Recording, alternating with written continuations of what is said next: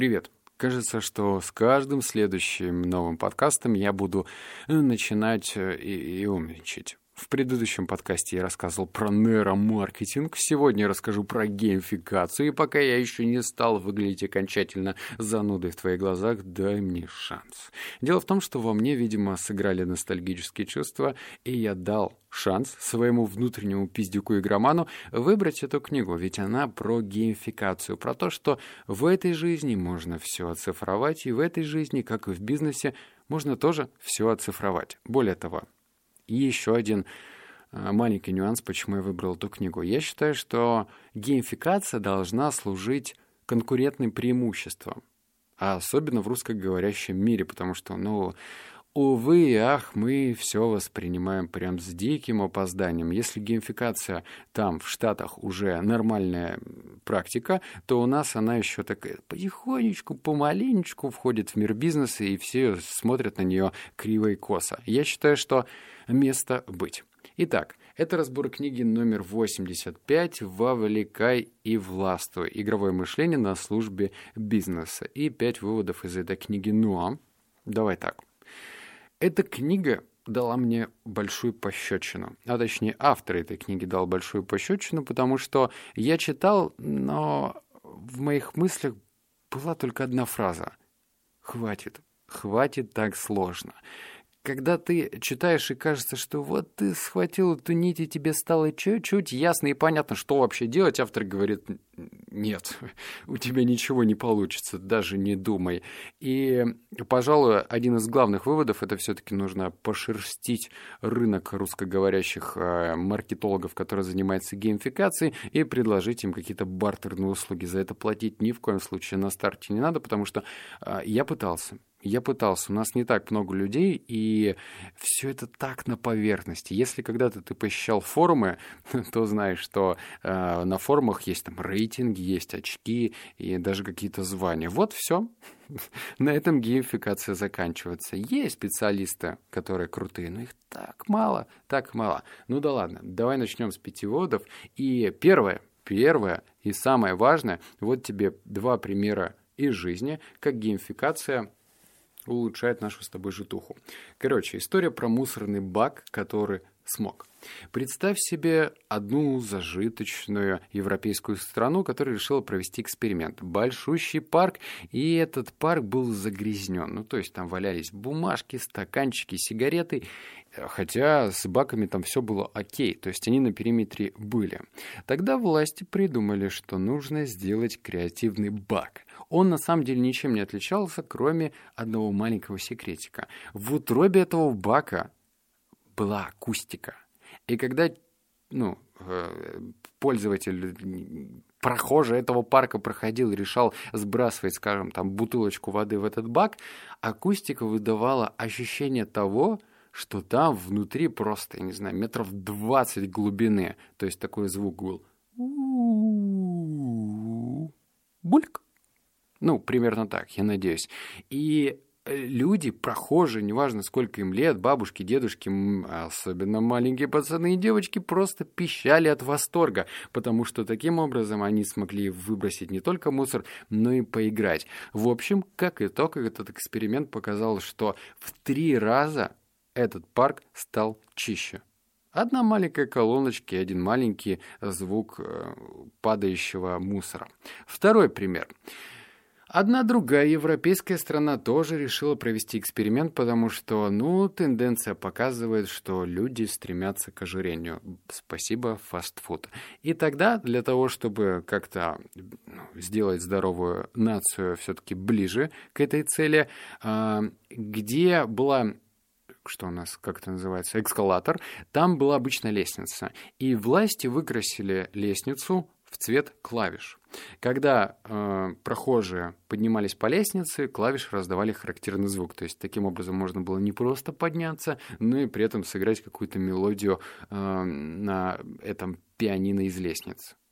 66% прирост людей, которые стали подниматься по лестнице. И мне кажется, это круто, потому что вот они, числовые показатели, что геймификация работает даже в мусорных баках и, блин, при подъеме в горочку.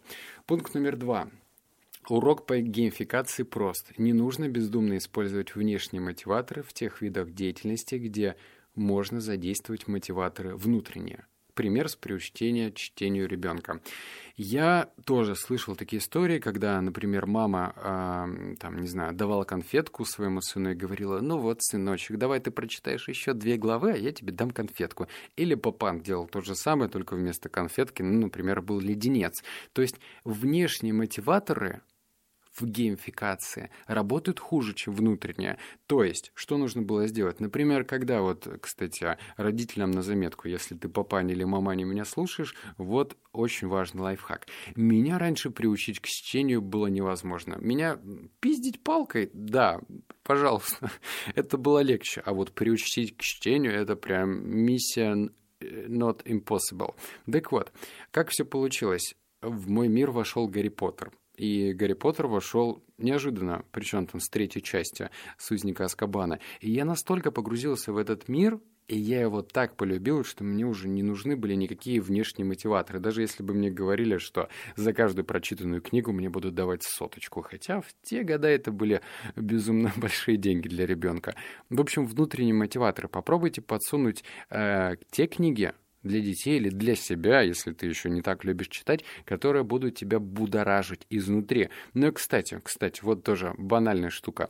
Мне пытались давать книгу про черепашек ниндзя. Я не стал читать. И когда моя бабушка спрашивала, как тебе книга, я говорил, ну что там, буц-бац, все дерутся. И я просто это придумал. Я не хотел читать про черепашек ниндзя. Вот так. Итак, пункт номер э, три. О, здесь больше текста, но давай не теряем нить. Людям нравится удивляться достижениям и вознаграждениям, которые они не ожидали, в отличие от демотивирующих условных ожидаемых вознаграждений. Например, когда вы знаете, что опубликовав 100 твитов, о нашем продукте вы получите бейдж. Получение неожиданного бейджа и приза вызывает положительные эмоции. Когда это происходит у игроков, поднимается уровень дофамина, словно они сорвали джекпот в игровом автомате. Этот механизм называется вариативным режимом подкрепления и представляет собой наработанную проектную модель разработки игр. Вот что я говорил, автор капец. Вот просто вот хватит умничать, вот так ему плюнуть в лицо не надо, но, блин, просто мысли, мозг начинает ломаться. Сложно, правда? Но давай еще раз. Это про ту историю, когда ты ну, например, решил все-таки использовать геймификацию в бизнесе, и для пользователей не должно быть очевидных таких вот призов. То есть, если м, твой читатель блога понимает, что за 100 лайков, если он будет в течение месяца ставить лайки, комментарии и репост, он получит твой курс бесплатно, как стать миллиардером, то это будет не так эффективно, если он будет получать по этому пути некоторые подарки, которых он точно не ожидал. Понимаешь? Поэтому все спонтанное, все неожиданное, неважно сколько лет пользователю, вызывает прям ух, класс. Пункт номер 4. О, слушай, это прям чек-лист. Вот я его выписал, и он полезен. Только тут тоже повнимательнее. Инструкция по внедрению, с чего начать. Во-первых, нужно определить цели своего бизнеса. Ну, то есть это, знаешь, про то, вообще подходит ли тебе геймификация. То есть если у тебя э, там ларек в торговом центре, где продают вязи, ну, типа вяжущие приборы, там, что иголочки, то, наверное, нет. Но все-таки. Первое. Определить цели своего бизнеса. Второе. Опишите желательное поведение. Ну, нужно понимать, что вообще ты хочешь получить от покупателя. Третье. Опишите игроков. Кто эти люди? Четвертое. Разработайте циклы активности.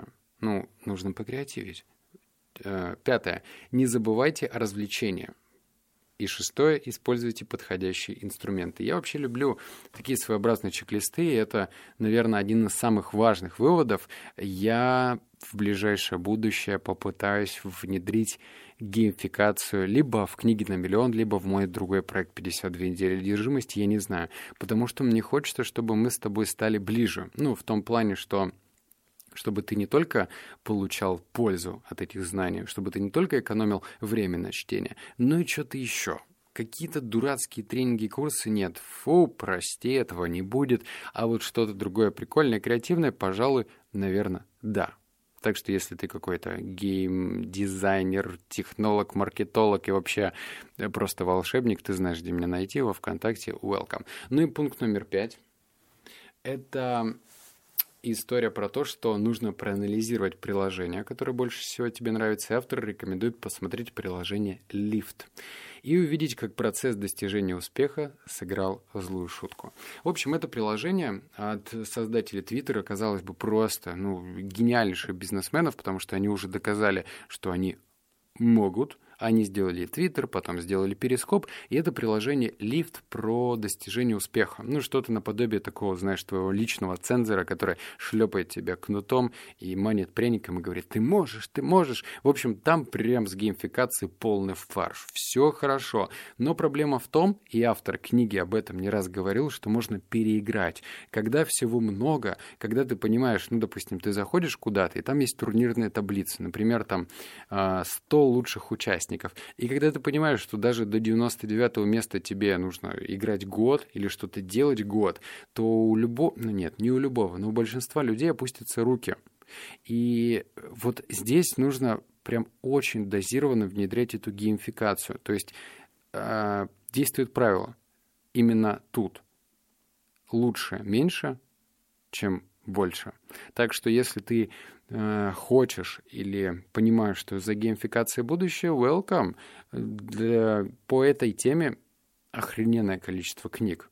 Ну, англоговорящих, русскоговорящих поменьше, но все-таки они есть. Ладно, это, это были пять выводов, и я надеюсь, я надеюсь, что ты не расстроился, потому что я читал эту книгу и, и бесился еще больше, чем ты правда, потому что все остальное, что было написано, либо неприкладное, либо суперсложное, либо ты понимаешь, и читаешь, читаешь и не понимаешь, куда это все приложить. Но есть хороший бонус. Я тут записал следующий подкастик в 52 недели одержимости. Ссылочку ты увидишь. И там прям про то, как я осанку, осанку пытаюсь ровную сделать и вообще прилопать к своему телу, потому что это очень сложная задача.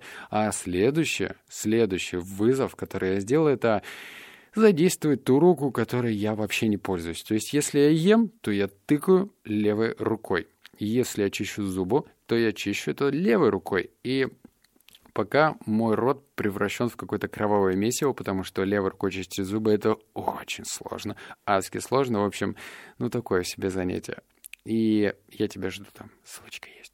Ссылочка есть. Все, подписывайся. Обнял, поцеловал, заплакал. Пока. Услышимся в следующем подкасте.